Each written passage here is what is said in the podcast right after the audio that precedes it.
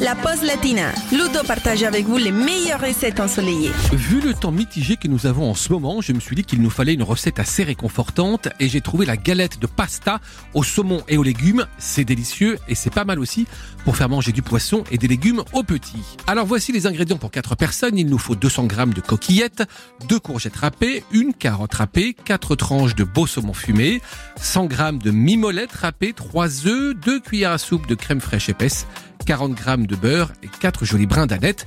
On attaque tout de suite la préparation. On va commencer par faire cuire les coquillettes selon les indications sur le paquet. Vous pouvez ajouter également un bouillon de poule dans l'eau. Dans ce cas, il n'est pas nécessaire de saler votre eau de cuisson. Ensuite, dans une poêle avec un petit peu de beurre, vous allez faire cuire doucement les légumes pendant 5 minutes.